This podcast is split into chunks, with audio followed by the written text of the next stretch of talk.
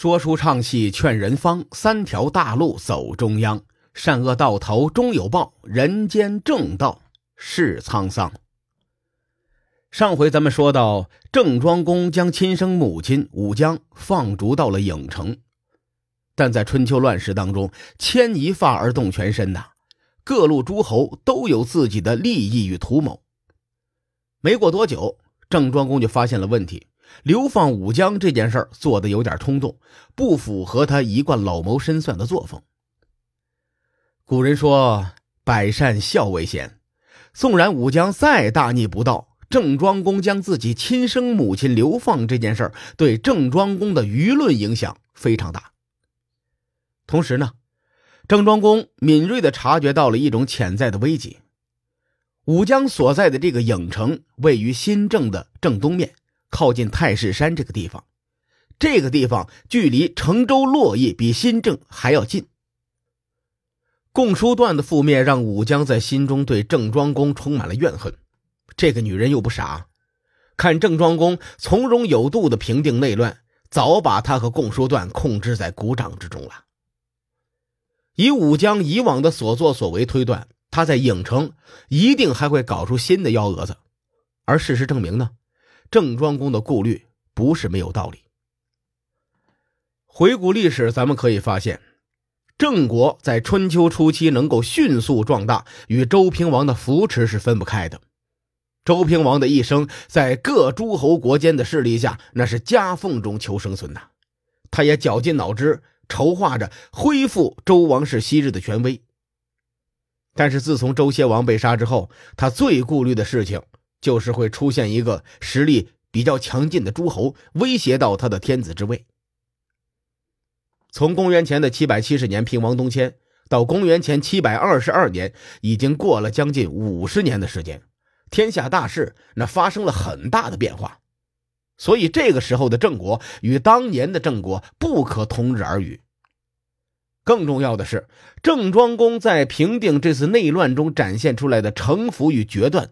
令人心惊啊！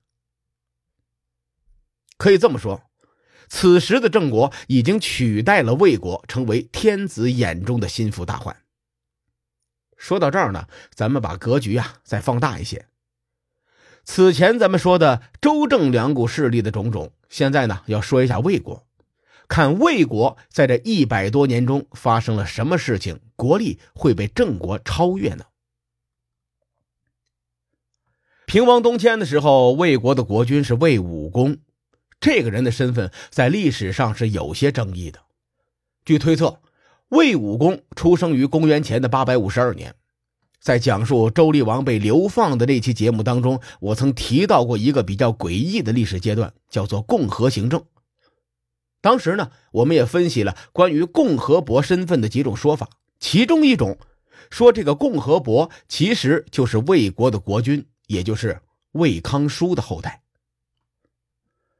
按照这个推测，魏武公就是共和行政中实际坐在天子之位的幕后老大。更要命的是，史学家们对魏武公的评价非常的高，甚至在文学形象当中更有魏武公八十高龄提刀上马千里救驾的桥段。魏国从西周建国开始，一直到被秦国灭国，有九百多年的传承。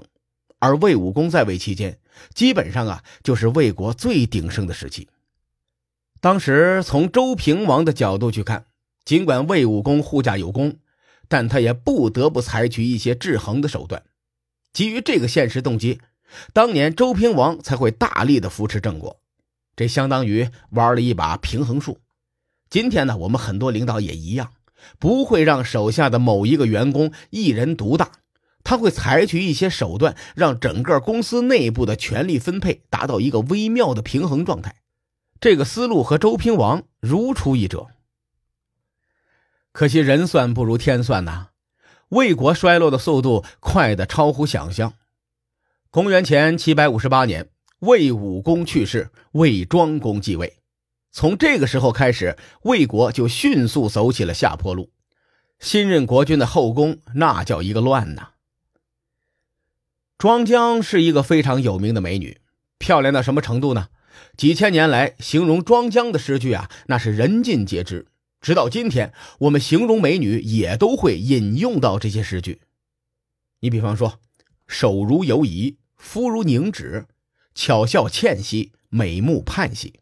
你看这么一说，很多人就会恍然大悟：哦，原来《诗经·魏风》中的这几句说的是庄姜。只可惜啊，这么一个绝色美女，她不孕不育。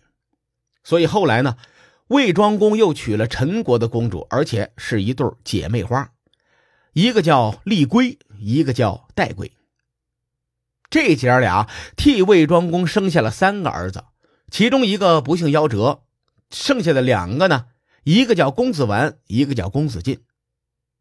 这里的公子二人，他是一个身份的象征，在春秋战国时期，大多是诸侯的儿子能够称作公子。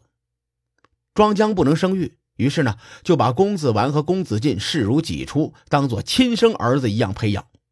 但还有一个问题，魏庄公还与一个小妾生了一个孩子，叫公子周玉。这个周瑜从小就展现出了很强的才能，深受魏庄公的溺爱。而且呢，周瑜喜欢习武，理想就是长大了之后要建功沙场。庄姜就很不喜欢周瑜。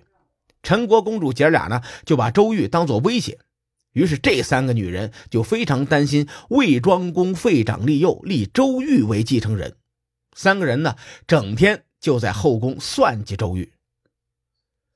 魏庄公在选择继承人这件事情上一直没有表态，心口不一，导致国内的形势出现了两股势力。魏国大夫石阙感觉不对，就当面劝说魏庄公。他说：“如果你想把周瑜当做继承人，就赶紧定下来，要不然呢，就不能太溺爱这个周瑜。”魏庄公依然是我行我素，没有听进去。公元前七百四十年，把周瑜立为将领，将兵权交给了他。这个举措呀，更是促进了魏国国内两股势力的对抗。到了公元前七百三十五年。魏庄公去世，公子完继位，史称魏桓公。魏桓公登基两年，便对周瑜动手，罢免了周瑜所有的职务。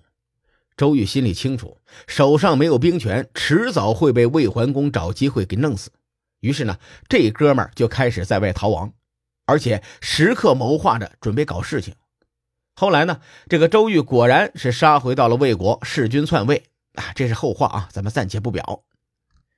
魏国因为内乱而动荡，虽然郑国也有内斗，但郑庄公处理的就非常的巧妙。他隐忍二十二年，一战建功，打的是歼灭战，而不是消耗战。魏郑两国的实力此消彼长，已经发生了根本的变化。咱们再把时间拉回来，再说说流放武江这件事儿。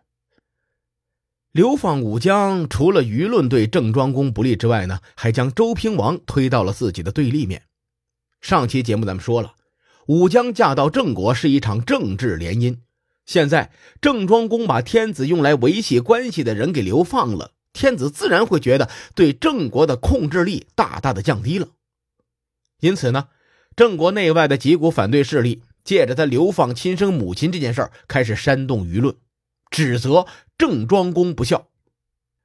随着时间的推移，这帮人再找一个契机联合讨伐郑庄公。此时，郑庄公就陷入了两难之境。当年可是放过狠话的，不到黄泉不想见。所谓君无戏言呐，这个时候去把武将接回来，真是自己打自己的脸。你不接回来吧，舆论攻势搞得很难受，更暗藏杀机。恰好在这个时候，营谷地方的小地头蛇营考叔觐见郑庄公，两个人吃饭的时候就聊起了武将这件事儿。郑庄公口头上说：“哎呀，我想我那个满头白发的老母亲了，可惜见不到啊。”这营考叔呢就非常的聪明，一下子就猜到了郑庄公的困境，说这件事好办，你挖一个洞，一直挖到有泉水的地方。然后呢，在那里与武将相见，再把他接回新郑就可以了。郑庄公琢磨了一下，觉得这个事儿可行，于是呢，派颍考叔带人挖泉水，又在泉边营造了一个洞室，然后把武将接到洞里。郑庄公则叫了郑国内外一大帮人，还有各个诸侯国的大使，在这一群人的前呼后拥之下，就搞了一个迎接仪式，办了一个记者招待会，大肆作秀。母子二人呢，见面之后更是抱头痛哭。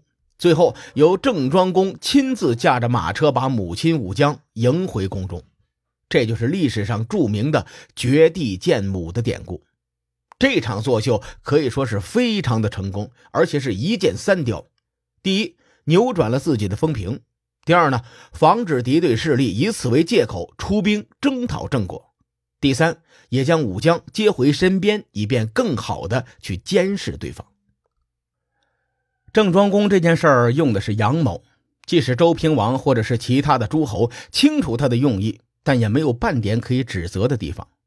这场公关危机就被郑庄公如此完美的解决了，于是周平王呢不得不再出更多的计谋来制衡郑国的实力。那周平王后来又做了些什么呢？书海沉沉浮浮，千秋功过留与后人说。